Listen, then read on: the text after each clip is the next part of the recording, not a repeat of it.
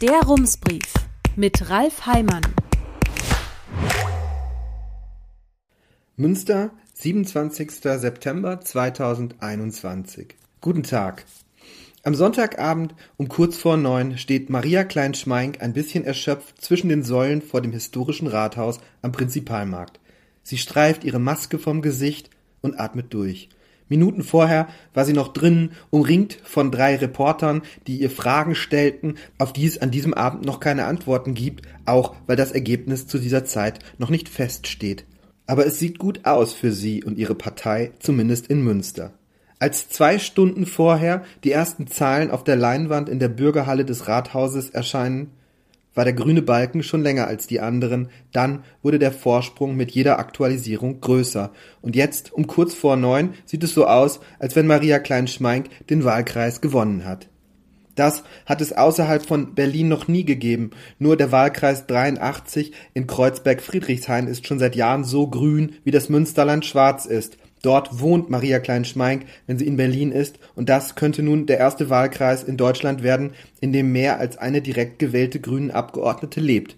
Aber wie konnte das passieren, mitten im schwarzen Münsterland, wo alle übrigen Wahlkreise an die CDU gingen, Maria Klein-Schmeink beim letzten Mal gerade auf 13 Prozent kam und die CDU-Kandidatin auf über 37? Maria Klein-Schmeink hat auf diese Frage selbst eine Antwort. Meine Erklärung ist, die zwölf Jahre im Bundestag und die Zeit im Rat, in der ich mich für soziale Gerechtigkeit und ökologischen Wandel eingesetzt habe, die sprechen für mich, sagt sie. Noch immer vorsichtig, denn auch wenn alles so eindeutig aussieht, es kann ja immer noch kippen. Das hat sich an diesem Abend bei der Berliner Abgeordnetenhauswahl gezeigt. Erst sah es so aus, als hätten die Grünen klar gewonnen, dann überholte die SPD. In Münster wird das an diesem Abend nicht passieren. Maria Klein-Schmeink wird mit großem Vorsprung gewinnen gegen einen CDU-Landtagsabgeordneten und gegen eine SPD-Bundesministerin.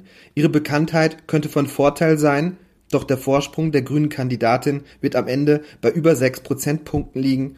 Nur was bedeutet das? Auch Maria Klein-Schmeink hat sich in der Politik einen Namen gemacht. Sie ist stellvertretende Fraktionschefin und gesundheitspolitische Sprecherin ihrer Partei. Wenn es um die Frage geht, wer das Bundesgesundheitsministerium übernehmen könnte, dann fällt auch ihr Name. Aber ist sie innerhalb von vier Jahren so viel populärer geworden? Oder lag es an der Politik ihrer Partei? Ein Anruf bei Bernd Schlipphak, Professor für Politikwissenschaft an der Uni Münster. Warum sind die Grünen in Münster so erfolgreich? Ein bisschen überraschend sei es schon. Die Stadt sei in der Vergangenheit ja eher eine CDU-Bastion gewesen, sagt Schliphack. Aber er sagt auch, die Grünen schneiden am besten unter den Beamten ab, bei Akademikern mit hohem Einkommen und da hat Münster großes Potenzial. Die Stadt sei speziell, die Einkommen relativ hoch, die Fridays for Future Bewegung habe hier eine große Resonanz gefunden, das sei eine mögliche Erklärung. Und mehr als eine mögliche Erklärung wird man im Moment auch nur schwer finden. Aber welche möglichen Erklärungen gibt es noch? Norbert Kersting, ebenfalls Professor für Politikwissenschaft an der Uni Münster, ist am Sonntagabend ins Rathaus gekommen, um mit den Menschen zu sprechen und sich ein Bild zu machen. Er wirkt einerseits überrascht, andererseits aber auch nicht. Münster ist eben eine Swing City, sagt er, als hätte er das Ergebnis im Grunde schon geahnt. Wechselnde Mehrheiten seien in der Stadt nichts Neues, aber dass das Ergebnis so eindeutig ausfalle, das sei dann doch unerwartet. In den Jahren 2002 und 2005 gelang es Christoph Stresser zweimal hintereinander, den Wahlkreis für die SPD zu gewinnen. Aber da musste er sich jeweils nur gegen einen Kandidaten durchsetzen. Es war ein Duell zwischen Stresser und Ruprecht Polenz, der für die CDU antrat und 2009 dann wieder gewann. Christoph Stresser konnte auch auf die Menschen hoffen, die ihre Zweitstimme den Grünen gaben oder einer anderen eher linken Partei. Das war diesmal anders. Das eher linke Lager hatte zwei Optionen. Svenja Schulze oder Maria Klein-Schweink. Und trotzdem fiel das Ergebnis sehr deutlich aus. Lag es also doch vor allem an der Kandidatin? Es lag auch an der Kandidatin, sagt Norbert Kersting. Maria Klein-Schmeink sei inzwischen bekannter als vor vier Jahren. Sie habe es geschafft, deutlich zu machen, dass sie für eine bestimmte Art von Politik stehe. Das hätten die Menschen honoriert. Am Sonntagabend steht Maria Klein-Schmeink nach dem Gespräch noch einen Moment vor dem Rathaus. Zwei Frauen, die sie kennt, gratulieren ihr. Sie will noch schnell rein, aber dann zurück zum Café Floyd am Marktplatz, wo sie am Abend mit großem Jubel empfangen worden war und eine kleine Rede gehalten hat. Sie will das gute Ergebnis feiern, ein bisschen, aber am nächsten Morgen geht schon der Zug nach Berlin, wo die Fraktion sich zum ersten Mal trifft und dann am Dienstag ist schon die erste Fraktionssitzung.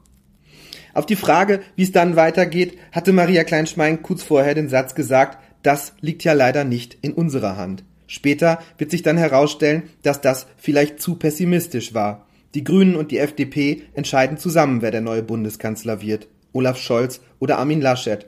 Außer es wird am Ende wieder eine große Koalition. Dann wären beide draußen. Am Montagmorgen sieht es so aus, als hätte Olaf Scholz gute Chancen. Ein Zitat von Armin Laschet ist aus der Präsidiumssitzung gedrungen. Er soll gesagt haben, seine Partei habe keinen Regierungsauftrag. Aber er soll auch gesagt haben, Olaf Scholz ist nicht der König. Das meldet die Bild-Zeitung. Als Laschet sich später öffentlich äußert, klingt es dann doch wieder verwaschen. In einer Ampelkoalition aus SPD, Grünen und FDP könnte es durchaus passieren, dass für Maria Klein-Schmeink das Gesundheitsministerium abfällt.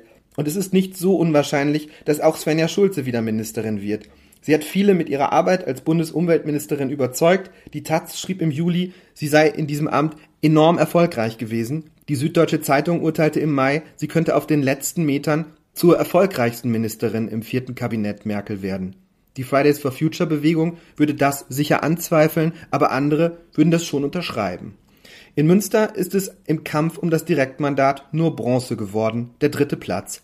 Svenja Schulze bekam 24 Prozent der Stimmen, Maria Kleinschmeink 32. Der Abstand ist deutlich, aber trotz der Niederlage ist es für Svenja Schulze ein guter Abend.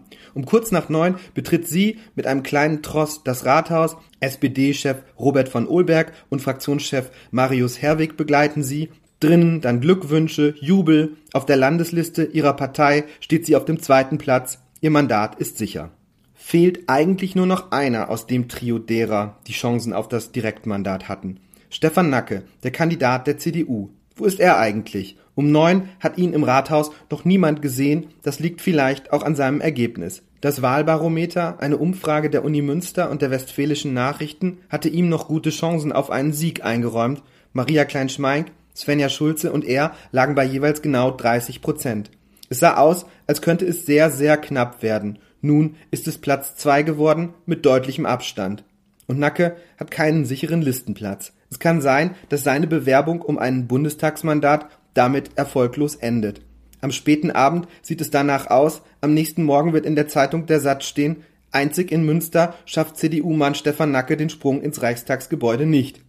Doch in der Nacht nimmt alles doch noch eine andere Wendung. Um kurz nach halb zwei telefoniert Nacke mit der Zeitung und teilt mit, er habe es doch wohl ins Parlament geschafft. Eine halbe Stunde später melden die westfälischen Nachrichten online Überraschung in Münster, dritter Abgeordneter im Bundestag. Um acht Uhr kommt die Bestätigung vom Landeswahlleiter. Immerhin das ist noch glimpflich ausgegangen für die CDU in Münster. Und es gibt noch eine andere gute Nachricht aus Perspektive der Parteien mit demokratischen Vorstellungen. Eine Stunde nach Mitternacht twittert Ruprecht Polenz, bei der letzten Bundestagswahl war Münster der einzige Wahlkreis, in dem die rechtsradikale AfD unter 5% gedrückt wurde. Jetzt wurde sie noch weiter geschrumpft.